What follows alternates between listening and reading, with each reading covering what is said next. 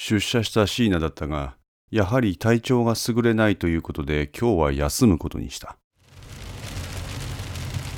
どこに向かってるとりあえず一旦家に帰ります。あてもなく車を走らせるのも見つかったらリスクですから。雨足が強くなっている。滝のように降るそれはフロントガラスから見えるはずの景色を白いしぶきのようなもので覆い視界は極めて悪い。前方の車のストップランプが断続的に光る。椎名の運転する車は減速せざるを得なかった。一体どれだけ降るんだ？家に向かう間も雨が収まる気配はない。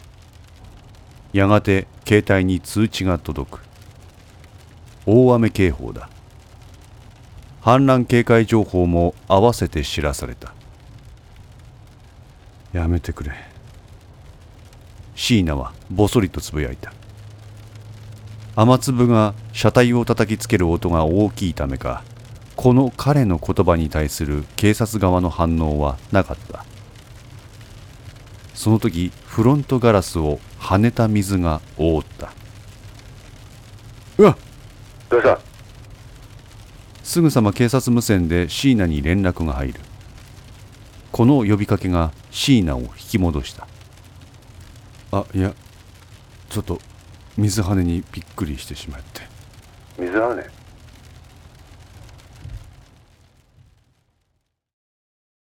銅メキは部屋を出て行ったきり戻ってこない。富樫も椎名の PC 解析のため別の部署にいる金沢北署のこの部屋の幹部は片倉と岡田。この二人だ。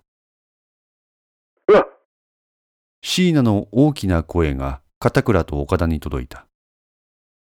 どうした？片倉がすかさず呼びかける。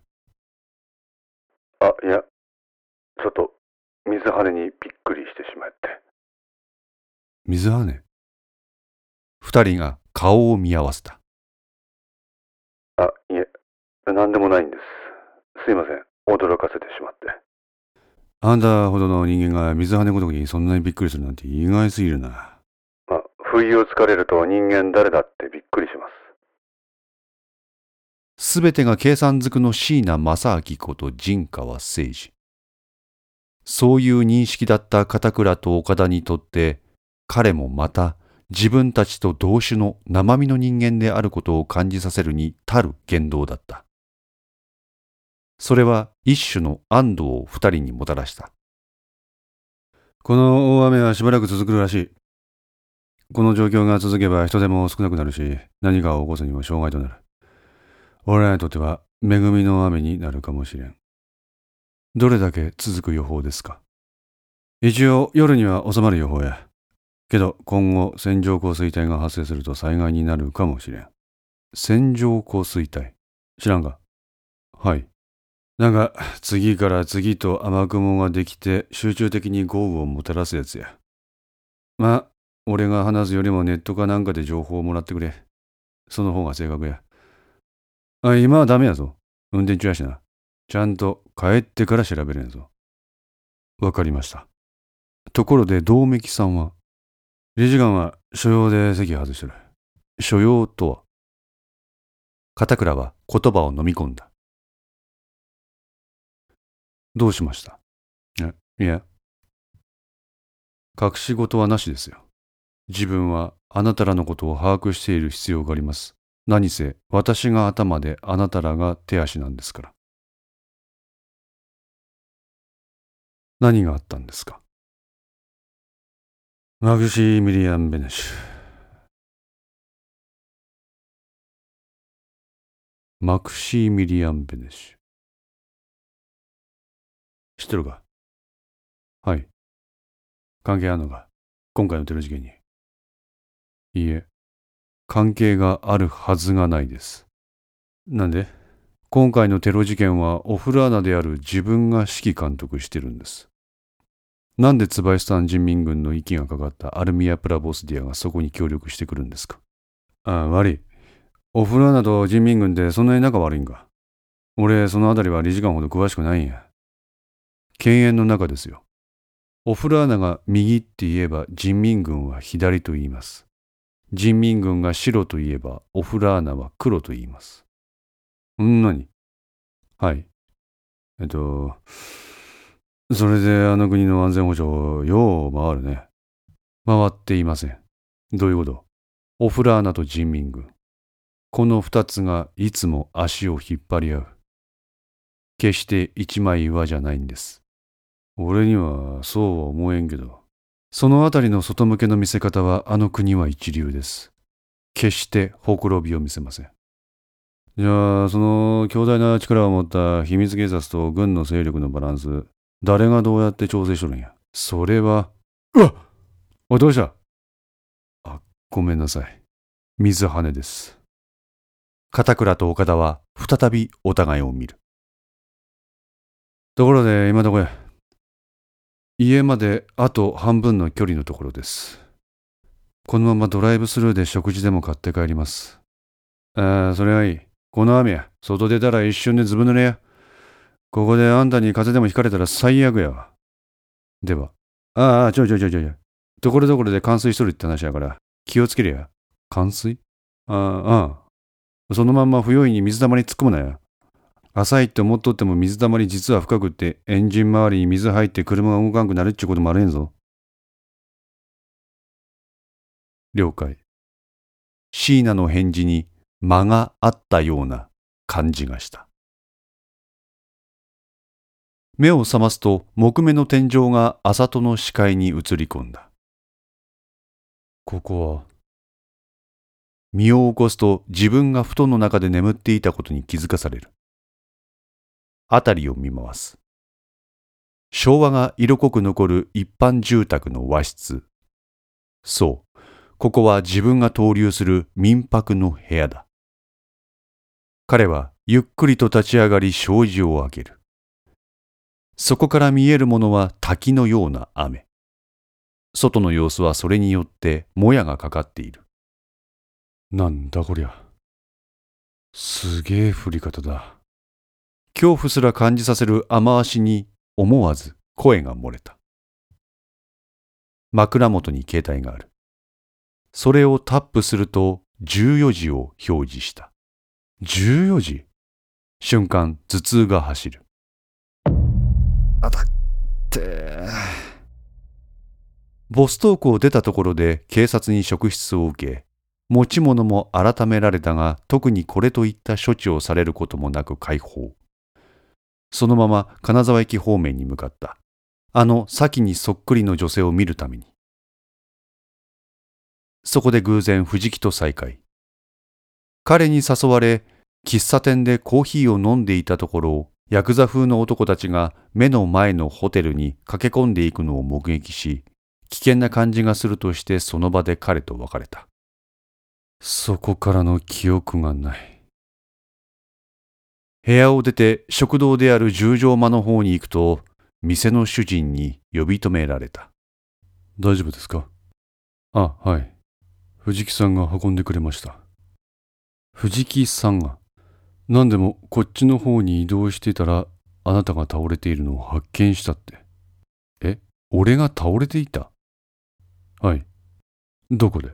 すいません、そこまでは。藤木さんは部屋で休んでらっしゃいます。わかりました。ナイト。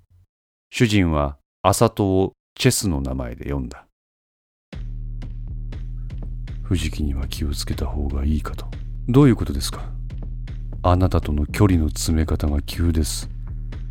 偶然では？いや、こう言って主人は窓を数センチすかせた。宿の屋根を雨が打ちつける音の中しぶきがもやのように立ち込めている。ほらあの向こう側のアパートの2階にカーテン閉まったままの部屋あるでしょ浅戸は目を凝らして彼の言う方を見た。あそこで誰かがこちらの様子を監視しています。監視？はい。ないと。あなたがこの宿に来てしばらくしてからです。ああ、すでにそうだったんだ。何かありましたか？あさとは今朝ここで早めの食事を済ませた後ボストークに向かいそこのマスターから起爆装置の指南を受けた。しかし時を同じくして警察らしき人間がボストークに入店。いろいろを察した浅戸は店を出たところ別の警官に職務質問をされた旨を主人に話した。ナイトそれならなおさら藤木には注意した方がいい。奴の接近がタイムリーすぎます。うん。ですね。警察からの職質の件ビショップにも報告されましたか？ビショップには言っていません。え？言ってません。いや待ってください。自分はあなたの管理をビショップから依頼されてるんです。管理管理って。俺はビショップの部下かよ。あいや。たくどいつもこいつもどうしよう。って接しておきながら時間が経てばああしろこうしろ指図ばっかりだ。ナイトそれは考えすぎです。いや考えすぎじゃない。あ大丈夫ですよ。そのあたりも自分含んでのことですから。主人はこの浅戸の言葉に黙るしかなかった大丈夫です。みんなに迷惑はかけません。俺はちゃんとやります。ただねちょっと思うところがありましてね。何ですか？ここまで自分のことを気にかけてもらったのって実は生まれて初めてでしてね。気にかけてもらった。浅戸は窓の隙間からその先を見やりつぶやいた。しかしその相手が警察なんて皮肉なもんですよ。雨が止む気配はない。排水能力を超えてしまった雨水が雨どいから溢れ出ている。それにしてもひどいですね。このまま降り続けたら計画に変更も出てくるんじゃないんですか。主人が浅戸に尋ねる。自分は全体像は把握していません。ですが今のところビショップから俺のところに連絡がないんでこのまま予定通りなんでしょう。あビショップからも連絡がないんですね。はい。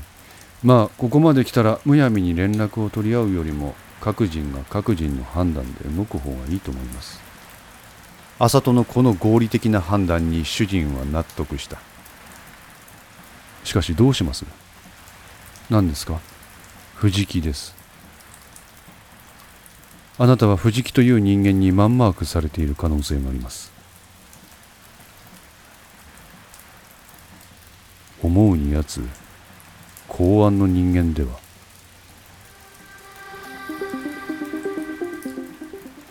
だったらそのままこちらも藤木をマンマークすればいいんじゃないですか。浅戸の顔から表情というものが消え失せているのをこの時の主人は見逃さなかった。5のセンスリーいかがでしたでしょうか？ご意見やご感想がありましたら Twitter からお寄せください。皆様の声は私にとって非常に励みになりますのでぜひともよろしくお願いいたします。お寄せいただいた声には実質ですが何かしらの返信をさせていただきます。また iTunes Music Store の中のレビューも頂戴できれば嬉しいです。闇と船 F の活動状況については Twitter をメインに報告いたします。よろしければぜひフォローください。それでは皆さんごきげんよう。